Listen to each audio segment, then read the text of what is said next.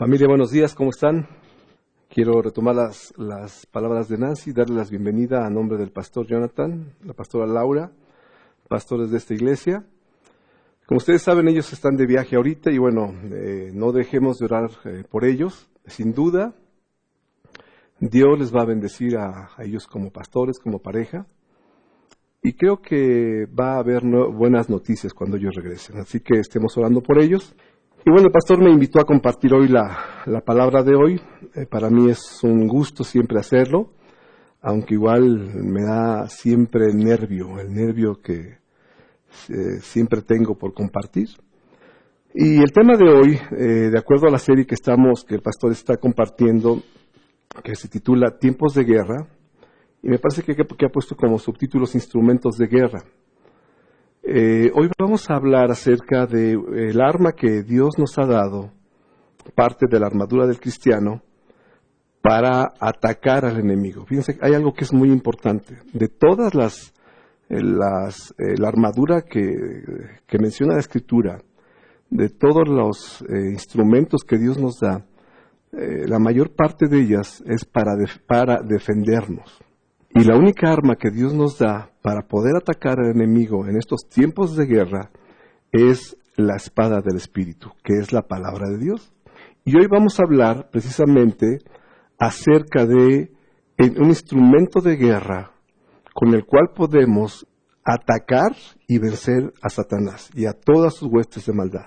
Vamos a ir a, tengan ahí listo en su, en su, en su Biblia, el, el libro de Efesios, en el capítulo 6, y no lo vamos a leer por este momento, pero en esta parte Dios nos dice y nos deja claro que tú y yo, como hijos de Dios, día con día, momento a momento, estamos lidiando una guerra espiritual. La escritura dice que hay una guerra espiritual en los lugares celestiales. Tú y yo no alcanzamos a ver los demonios, ni tampoco alcanzamos a ver los ángeles de Dios, y ni siquiera tenemos la intención de verlos, pero hay una guerra que se está librando en los lugares celestiales. Dios en su omnisciencia, eh, sabiendo que Satanás iba a atacar nuestras vidas para hacernos caer, eh, distraernos de su presencia, nos da herramientas para poder vencer al enemigo. Y las herramientas es, básicamente toda la armadura del cristiano que se menciona en Efesios 6. El pastor eh, la semana pasada en, los, en las semanas pasadas ya nos habló acerca de en qué consiste la armadura. Por ejemplo, nos habló acerca de ceñirnos de la verdad, la coraza de justicia, el calzado del Evangelio, el escudo de la fe, el yelmo de la salvación, la espada del Espíritu y la oración. El pastor nos compartía acerca de la oración, de qué importante es orar, como dice la Escritura, Qué importante es que en nuestra oración, cuando platicamos con Dios, esté presente en nuestros labios la palabra de Dios. De esta forma, no será solamente un monólogo, sino será eh, tú hablándole a Dios, exponiéndole tus motivos, y también será el Espíritu Santo trayéndote palabra de Dios a tu mente, a tu corazón, y hablándola, para que tú seas reconfortado por medio de la palabra de Dios. Hoy, vamos a hablar acerca de la espada del Espíritu, de, eh, la espada del Espíritu, que la espada del Espíritu, la misma Biblia lo dice, es la palabra de Dios. Si nosotros como hijos de Dios no tomamos, tomamos toda la armadura de Dios que, no, que Dios nos ha entregado, estaremos firmes en contra de todas las acechanzas del diablo y permaneceremos firmes hasta la venida de Cristo. Claramente debemos, debemos saber que hay una batalla en los lugares celestiales donde Satanás y sus demonios procuran distraer nuestra atención para no obedecer a la verdad de la escritura. Alguien dijo esto, escucha con atención. Desde que tú creíste a Cristo, desde que tú naciste de nuevo, Satanás puso una foto tuya y mía donde dice se busca. Es decir, Satanás procurará con toda su astucia con todas sus artimañas, hacer que tú y yo apostatemos de la fe. Entonces sí, hay una foto en el infierno donde dice se busca. Satanás y sus demonios intentarán con engaños y tentaciones que te vuelvas de la fe que te fue dada por Dios. Pero el mismo Dios nos equipa con estas armaduras para poder resistir y vencer las tentaciones.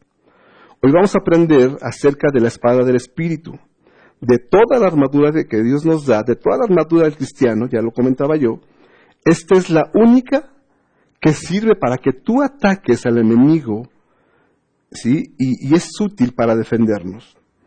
Pablo toma como ejemplo la, armadura de un soldado romano y hace una analogía para la armadura del cristiano y una de sus armas es la espada.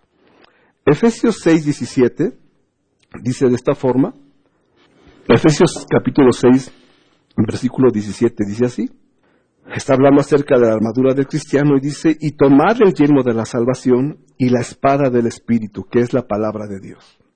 Vamos a poner atención hoy en la segunda parte de este texto.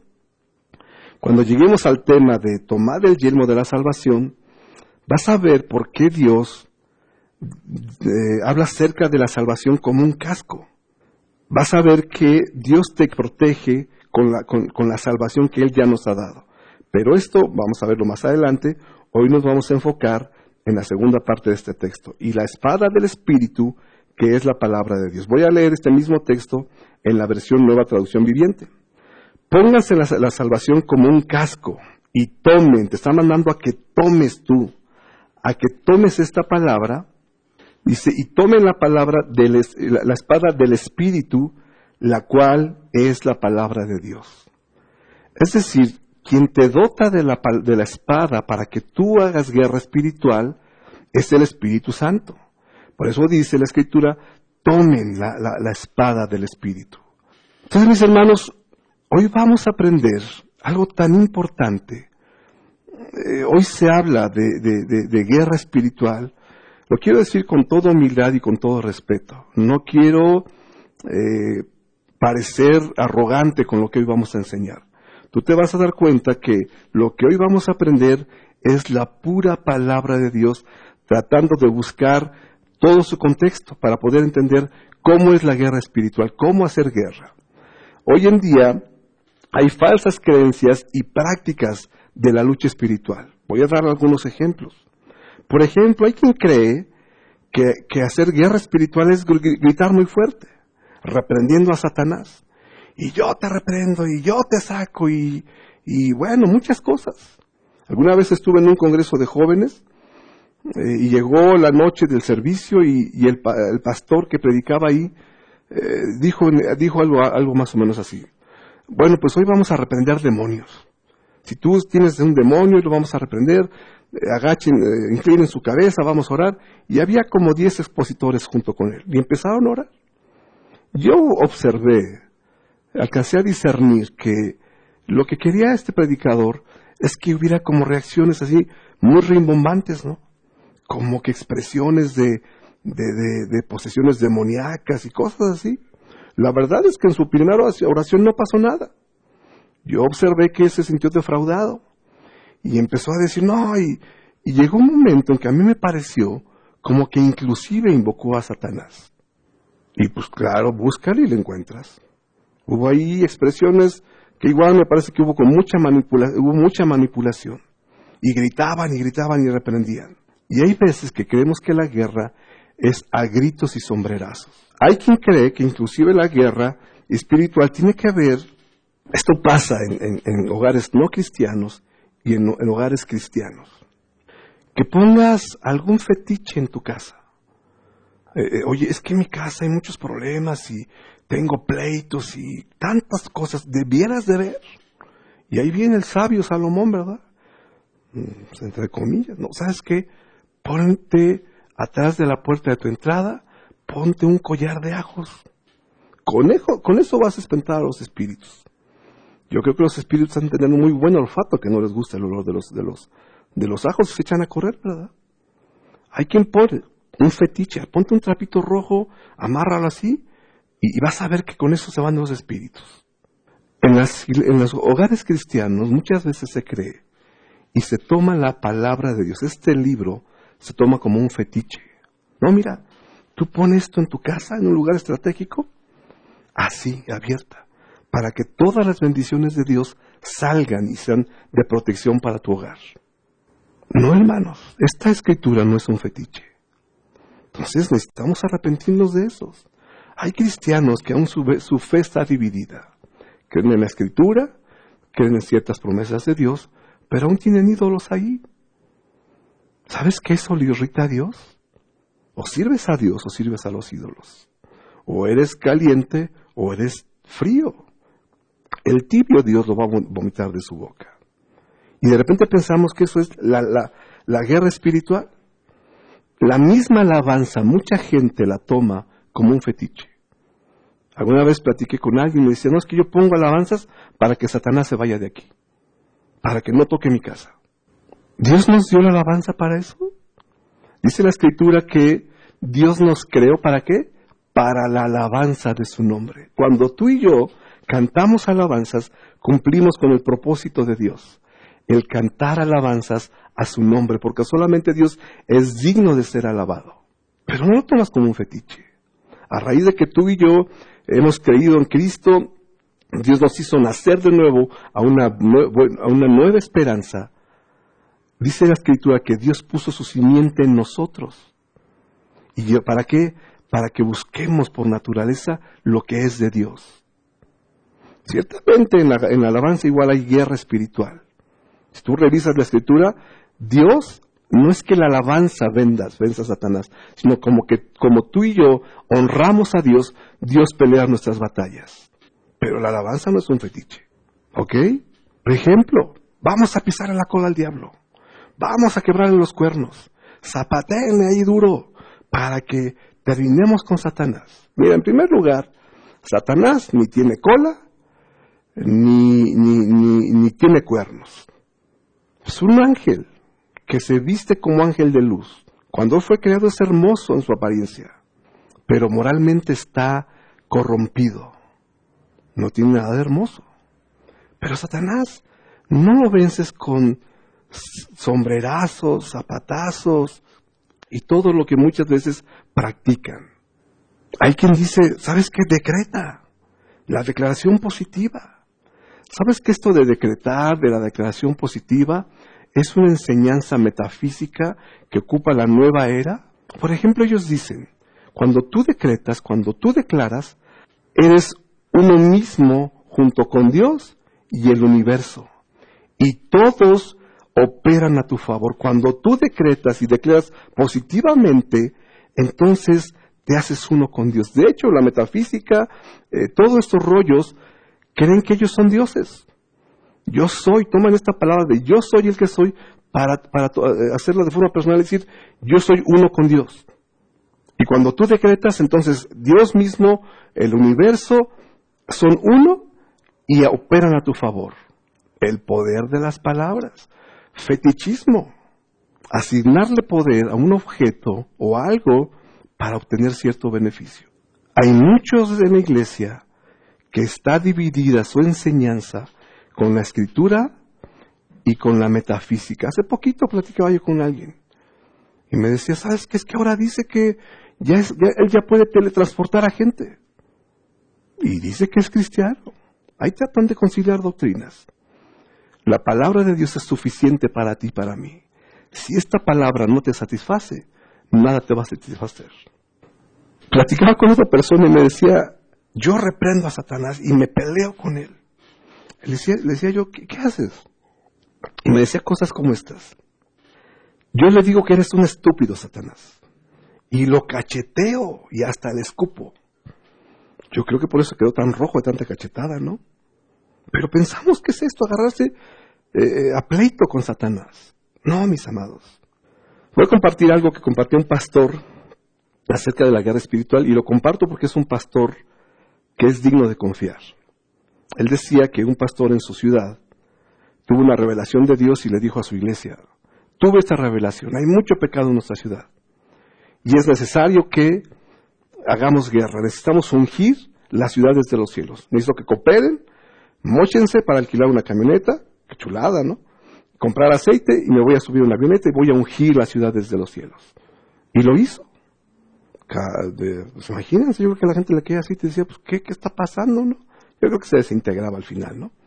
Pero mis amados, decía este pastor, el pastor que platicaba esto, la, ciudad sigue igual.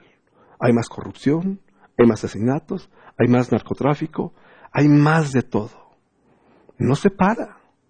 ¿Por qué, mis hermanos? Porque queremos tomar la guerra espiritual de acuerdo a como me place, que sea muy rimbombante, donde yo sea exaltado y no la palabra de Dios. Porque cuando hacen esos, sí, pastor, usted tiene razón, estamos con usted. Pero ¿qué dice la escritura? Hay falsos maestros hoy, mis amados. Falsos maestros que están haciendo guerra, siendo instrumentos de Satanás, y están dentro de la iglesia cristiana y enseñan cosas que no son de acuerdo a Dios. Entonces, estas son algunas, solo algunas prácticas acerca de guerra espiritual y que no tiene que ver nada con la escritura. ¿Cómo y con qué hacer guerra espiritual? De acuerdo a la escritura. La verdadera guerra espiritual, escuchen familia, la verdadera guerra espiritual es y consiste en argumentos. Lo voy a volver a repetir. La verdadera guerra espiritual es y consiste en argumentos. Los argumentos son razonamientos, ideas, pensamientos. Vamos a ir a segunda de Corintios eh, perdón, segunda de Corintios capítulo 10 versículos 3 al 5. Yo lo voy a leer en la nueva traducción viviente. Dice así, Pablo está hablando a la iglesia de Corinto y le dice, somos humanos, pero no luchamos como lo hacen los humanos. Todos los ejemplos que mostramos hace un momento. Usamos, y aquí viene cómo es que hacemos guerra de acuerdo a Dios. Usamos, ¿qué dice? Las armas poderosas de Dios. Usamos las armas poderosas de Dios, no las del mundo, para derribar fortalezas. Y aquí es donde muchos se agarran y dicen, hasta ahí vamos a derribar fortalezas de Satanás, vamos a atarlo, vamos a, declarar y vamos a atar el espíritu de homosexualidad y, muchas cosas, porque hasta aquí llega su lectura y dicen, vamos a derribar las fortalezas espirituales. Pero ¿cuáles son las fortalezas espirituales que se derriban? Bueno, más adelante dice, para derribar fortalezas del razonamiento humano y para destruir argumentos falsos. Entonces, tú y yo tenemos que aprender a usar las, las armas poderosas de Dios para derribar las fortalezas que tú y yo en algún momento eran las que sosteníamos en nuestras vidas. No, yo no soy pecador. Le hablas a alguien de la escritura y te dice, no, yo no soy pecador. Es más, yo ayudo a mi mamá, le compro despensa a los pobres, eh, no he matado a nadie, no, no, no ofendo a nadie, no me meto con los vecinos. Yo no soy pecador. Esas son tus fortalezas aconsejadas por Satanás. Ahí está la lucha espiritual. Argumentos. Dice, para derribar las fortalezas del razonamiento humano y para qué? Destruir argumentos falsos. Ahí está. La lucha espiritual, la verdadera lucha espiritual es con argumentos. Fíjate, lo que dice. Versículo 5 destruimos todo obstáculo de arrogancia con que, que impide que la gente conozca a Dios, capturamos los pensamientos rebeldes y ve cómo haces la, lucha espiritual para que la gente sea transformada. Y enseñamos a las personas a obedecer a Cristo. ¿Con qué le enseñas tú? ¿Cómo, ¿Cómo, el Espíritu Santo nos utiliza para transformar a la gente? Con la palabra. ¿Con qué fuiste transformado tú en tu vida? Dice la escritura, la fe viene por el oír y el oír por la palabra de Dios. Tú y yo fuimos transformados no por una limpia, no por una religión, no por un pastor, sino que la palabra de Dios derribó tus argumentos, te contristó y te convenció de pecado, y hoy eres hijo de Dios. Y hoy las fortalezas de la palabra de Dios son las que guían tu vida y guían la vida de la iglesia, de, los hijos de Dios. Entonces te das cuenta que para que la gente cambie, no es a sombrerazos. No es a que le digas, pues tú nunca cambias, pues ya me cansaste. No, es con los argumentos de Dios. Entendiendo el argumento como razonamiento, idea, testimonio expresados en palabras. Hay dos ejemplos, mis amados, que quiero compartir, voy a irme rápido, donde se muestra eh, la lucha espiritual a través de argumentos. El primero es cuando eh, Dios pone a Adán y a Eva en el, huerto del Edén y Dios le dice, esto está en eh, Génesis capítulo 2, eh, capítulo 2 y, capítulo 3. No lo voy a leer todo, solamente voy a leer algunas partes por, por, por motivos de tiempo. Pero es cuando Dios pone a Adán y a Eva en el huerto y le dice, mira, Adán y Eva, aquí está el consejo de Dios, el argumento de Dios de todo lo que hay en este huerto, de todo árbol vas a poder comer, menos del árbol de la ciencia y del bien y, del mal, porque el día que tú comas, ciertamente morirás. Y dice la escritura en el versículo, en el capítulo 3, dice, pero la serpiente era astuta, refiriéndose a Satanás, más que todos los animales del campo que Jehová Dios había hecho, la cual le dijo a la mujer, y aquí está el argumento de Satanás. Vean cómo Satanás tuerce la verdad. Satanás es un intrigoso. Eh, Satanás es como este refrán que dice, metes aguja para sacar hilo. Y esto es lo que hace Satanás y ve cómo es astuto para engañar. Dice, pero la serpiente era astuta más que todos los animales del campo, que Jehová Dios había hecho, la cual dijo a la mujer, con que Dios te ha dicho, vean, no comerás de todo el árbol del huerto. La mujer le responde con un argumento de Dios. Hasta ahí Eva iba muy bien. Y la mujer le respondió a la serpiente, del fruto de los árboles del huerto podemos comer. Ahí está tomando el argumento de Dios. Pero del fruto del árbol del bien que está en medio del huerto, dijo Dios, no comerás de él, ni lo tocaréis para que no mueras. Viene Satanás con sus argumentos y ven lo que le dice. por eso Satanás es Satanás, diablo quiere decir mentiroso, el que se opone, el que está, el que se opone es un anticristo.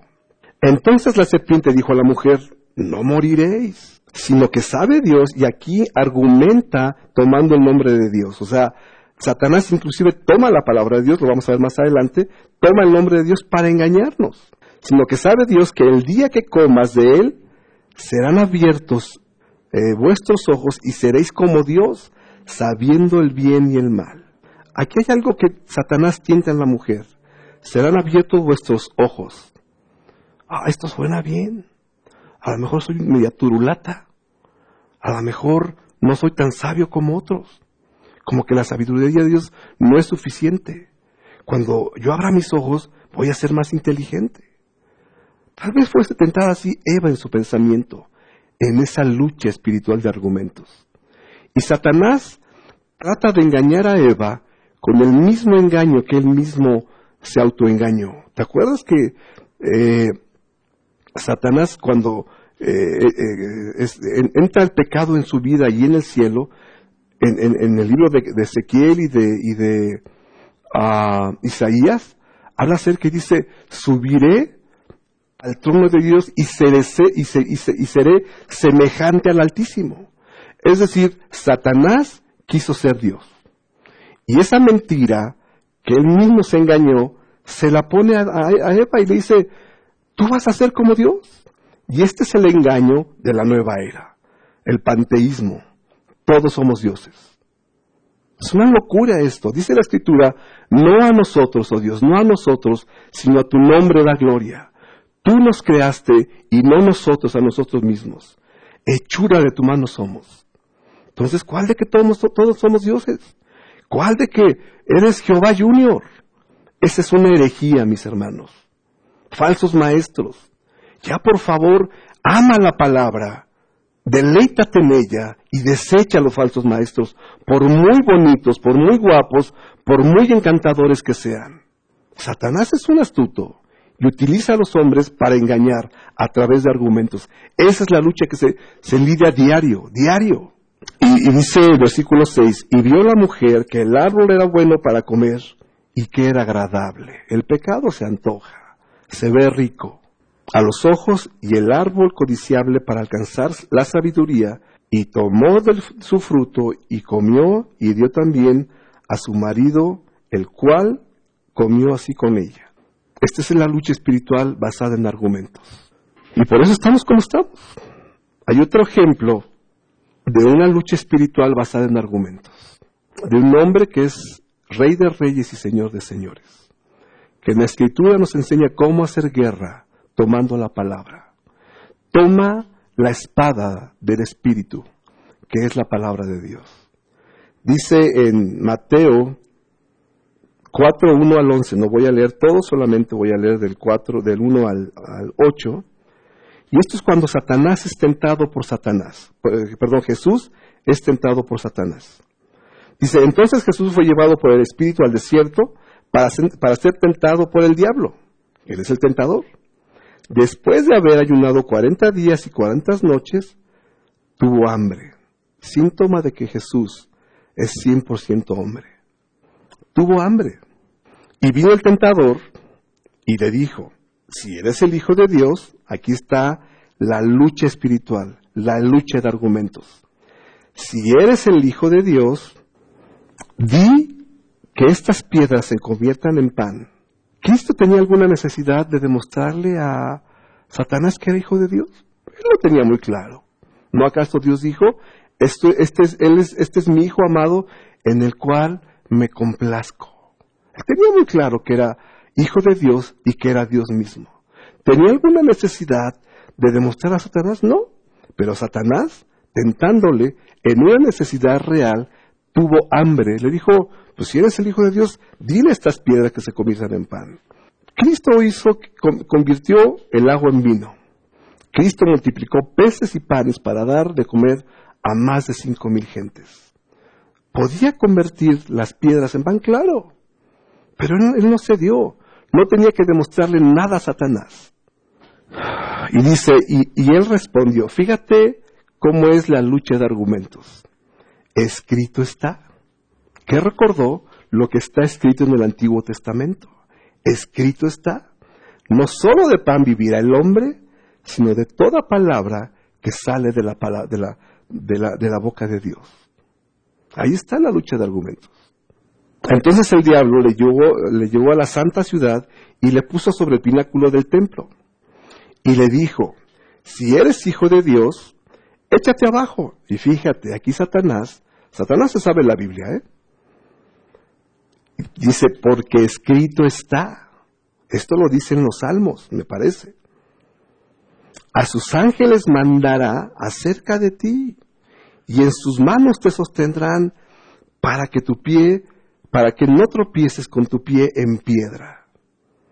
Satanás es un experto en hacer herejías. Saca textos de la escritura y los enseña como doctrina. Y esto es lo que hoy hacen muchos falsos maestros. Una herejía es una verdad bíblica, pero torcida. Entonces lo que está haciendo Satanás aquí es una herejía. Y Cristo le dice, Jesús le dijo, le contesta con la misma escritura, en su contexto correcto. Escrito está también, no tentarás al Señor tu Dios.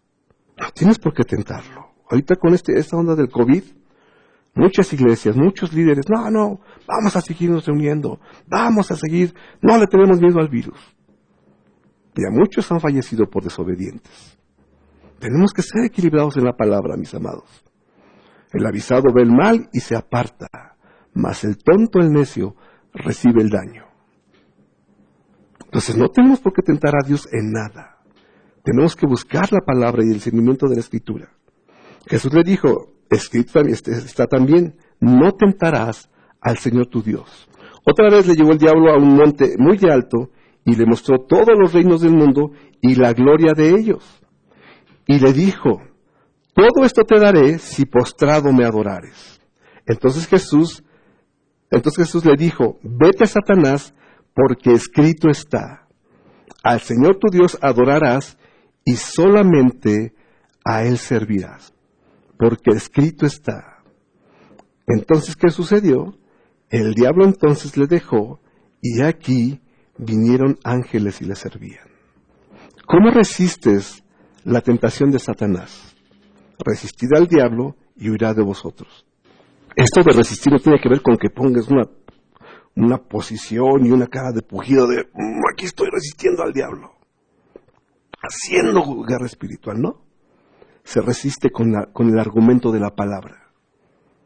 Ve cuántas veces el consejo de Satanás ha venido a tu, a tu vida y no has tenido el argumento de Dios para derribarlo. ¿Alguien se acuerda de esta caricatura del pato Lucas? Digo, tal vez la nueva generación no sepa quién es el pato Lucas, hoy saben de Dragon Ball y cosas de esas, ¿no? Pero el pato Lucas, ahí está algo sucede, está peleándose y, y, hay un patito igualito que él, pero con una aureola y unas alitas. Y le dice, no, tranquilo, este, Lucas, no, no, no te, no te aloques. Y por acá otro con unos cuernos y una colita, un patito, y no, dale, ve y dale. Algo así sucede en la lucha espiritual.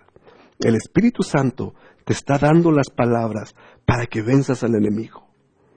Y el diablo te mete su argumento. No, no perdones. Pues, ¿qué, qué, ¿Qué le pasa? Es más, no le hables.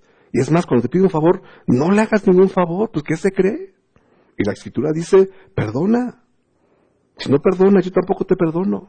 Perdona para que seas libre. Entonces ves la lucha de argumentos que hay en nuestra mente y ahí hay una batalla.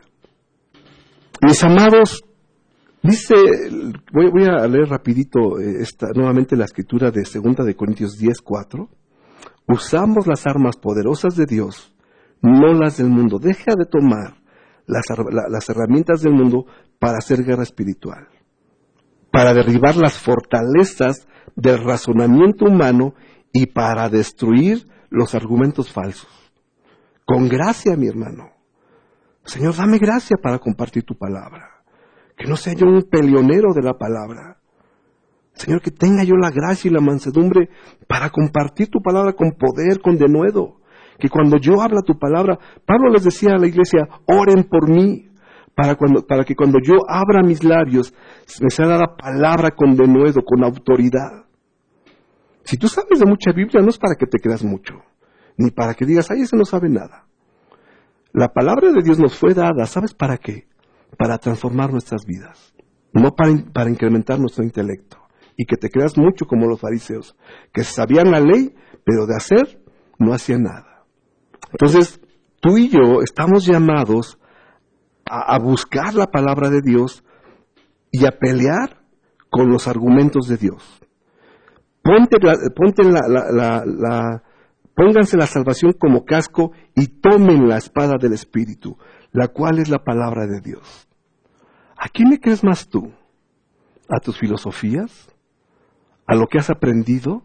¿Cómo aconsejas tú que eres cristiano a los que se acercan a ti? ¿Con la psicología? ¿Con Aristóteles? ¿Con Galileo? ¿Sabes qué? Que Pablo por eso le dice a Timoteo, evita la falsamente llamada ciencia. La traducción correcta es evita las falsas filosofías. ¿Ve las filosofías? No, yo no estoy mal. La naturaleza se equivocó. Yo soy un hombre, pero en el cuerpo de una mujer. Ah, ok. Ahí están las fortalezas en tu, en tu mente. Ahora está aquí, hay, hay, quien hasta que se, que se cree perro y se viste de perro y ahí anda en la calle vestida de perro. ¿Por qué? Es que yo soy un perro, no soy un ser humano. Cuando las evidencias son tan, tan claras. Cuando, mira, para los que tienen conflicto con su identidad sexual, cuando naciste, el doctor te, te sacó del vientre de tu mamá, te revisó y declaró esto. Es niño porque tiene un pene. Es niña porque tiene una vagina. Tan sencillo. Y eso lo dice la escritura. Varón y hembra los creó. Nada más. Ahí está la palabra. ¿Qué debemos hacer, mis amados, para tomar la espada del Espíritu correctamente y ser eficaces? Dice la Escritura en Juan 5:39. Esto lo dijo Jesucristo. Escudriñen las Escrituras, porque a vosotros os parece que en ellas tenéis la vida eterna. Y ellas son las que dan testimonio de mí. La palabra escudriñar viene del griego anacrino, que implica escudriñar, investigar, interrogar, determinar, preguntar, acusar, discernir, examinar y juzgar. Todo eso es lo que quiere decir la palabra escudriñar, anacrino. Si tú quieres utilizar esta palabra, esta espada de forma correcta, tienes que meterte al estudio de la escritura. Hay quien guarda esta palabra en su closet. Ahí está empolvada. Y cuando vienen los problemas, pastor, ¿qué hago? Y esto, y lo otro. Y no sabes qué hacer. Porque no tienes la palabra de Dios en tu mente y en tu corazón. Porque no sabes cómo hacer guerra espiritual con argumentos. Si yo te pregunto sobre una novela, oye, ¿cómo va esta novela? ¿La viste hace 20 años? ¿5 años? Y la vuelves a ver hoy. ¿Por qué te la sabes también? Porque te metiste y estás clavada en esa telenovela. Si te pregunto de alguna serie, no, mira, y es que pasó esto. Hay alguien que amo mucho y está clavado con la serie de Luis Miguel. No, y, se la sabe su vida, ¿eh? No tan solo lo que se ve en esa serie, se la sabe. Porque se metieron a investigar, a escudriñar. ¿Cuánto tú te pones a investigar la palabra de Dios? A creerla, a buscarla, a deleitarte en ella. Es necesario que tú lo hagas. Mira, recuerda esto, evalúalo. Tus mejores tiempos espirituales y plenos en Cristo es cuando has utilizado la armadura del cristiano. Horas, lees la escritura, eh, eh, constantemente te deleitas en la salvación, te ciñes la verdad y estás en victoria. Ahora revisa, ¿cuándo han sido tus tiempos más difíciles de ansiedad, de tristeza, de depresión? Cuando te olvidaste de esta palabra. A mí me ha pasado eso. Entonces, ¿quieres derribar a Satanás, a sus argumentos? Escudriña la escritura. Hoy, más que nunca, tenemos la facilidad de poder entender muchas cosas. Tenemos el Internet a la mano. Hay libros que te pueden ayudar para entender más y más. Hay una, traducción de, la escritura cuando Cristo dijo, vayan y hagan discípulos. Hay una traducción que dice, vayan y hagan eruditos de las escrituras. Tú y yo tenemos que ser eruditos para tomar la espada del Espíritu eficazmente y derribar los argumentos de Satanás. ¿Qué más, mis hermanos? Dice, ¿sabes algo? Que si tú lees la escritura, la palabra de Dios va a estar abundantemente en tu vida. Dice así, Colosenses 3:16, la palabra de Cristo more abundantemente en vosotros. O more, en, esto lo voy a leer en la Reina Valera, la palabra de Cristo more en abundancia en vosotros, enseñándonos y exhortándonos unos a otros en toda sabiduría, cantando con gracia en vuestros corazones al Señor con salmos e himnos espirituales. La palabra de Dios, de Cristo, more en abundancia en nosotros. Alguien me decía, me vino a decir algo y yo no tuve que decirle. ¿Qué le digo? Pues sí, si no lees la escritura, no le, vas a decir más que, pues échale ganas, te recomiendo a alguien que te dé una terapia. Cuando tú te metes a escudriñar la escritura de forma constante, disciplinada, sabes que, que la palabra de Dios va a abundar en tu vida. Y cuando vengan las acechanzas de Satanás, tú vas a poder responder con la escritura. Que la palabra de Dios abunde en ti. Que cuando alguien se acerque a ti, le puedas dar un consejo de acuerdo a la escritura. Que cuando tú tengas un conflicto, vayas y le digas, Señor, ayúdame a recordar tu palabra. Que la palabra te levante, te dé fuerzas, te anime y derribes las acechanzas de Satanás que abunda en tu corazón. Aquí hemos aprendido, de lo que estás lleno es lo que te domina. Si la palabra abunda en tu corazón, la palabra conduce tu vida y mi vida. Pero si la música que escuchas, yo soy el rey, eh, me la encontré en un cabaret, vamos a ser felices los cuatro, eso es lo que te domina. Y por eso es que vives en fornicaciones, en adulterios porque la palabra de Dios no gobierna tu vida. Entonces, métete a la escritura para que la palabra de Dios gobierne tu vida. ¿Qué más, mis hermanos? Dice en, en Juan, Juan 14, 26, dice de esta forma, mas el consolador, el Espíritu Santo, a quien el Padre enviará en mi nombre, él os enseñará todas las cosas, y escucha bien esto, y os recordará todo lo que yo os he dicho. ¿Sabes que cuando la palabra de Dios abunda en nuestras vidas, el Espíritu de Dios traerá un rema, una palabra rema, una palabra específica para un momento específico? Y entonces, si la palabra, si tú te metes a escudriñar, si la palabra de Dios sobreabunda en ti, el Espíritu Santo recordará lo que has aprendido en los tiempos buenos y en los tiempos difíciles. Traerá un consejo, traerá la palabra específica para el tiempo que estás pasando. Pero ¿cómo quieres que te recuerde? Algo en lo cual no te ejercitas. Mis amados, permite que el Espíritu Santo esté constantemente enseñándote y recordándote la escritura para que tú y yo podamos vencer. Así estaremos listos, mis amados, para la batalla. Dice el Salmo 149.5, ya estamos por terminar. Dice, exalten a Dios con sus gargantas y espada de dos filos en sus manos. Constantemente debemos alabar a Dios.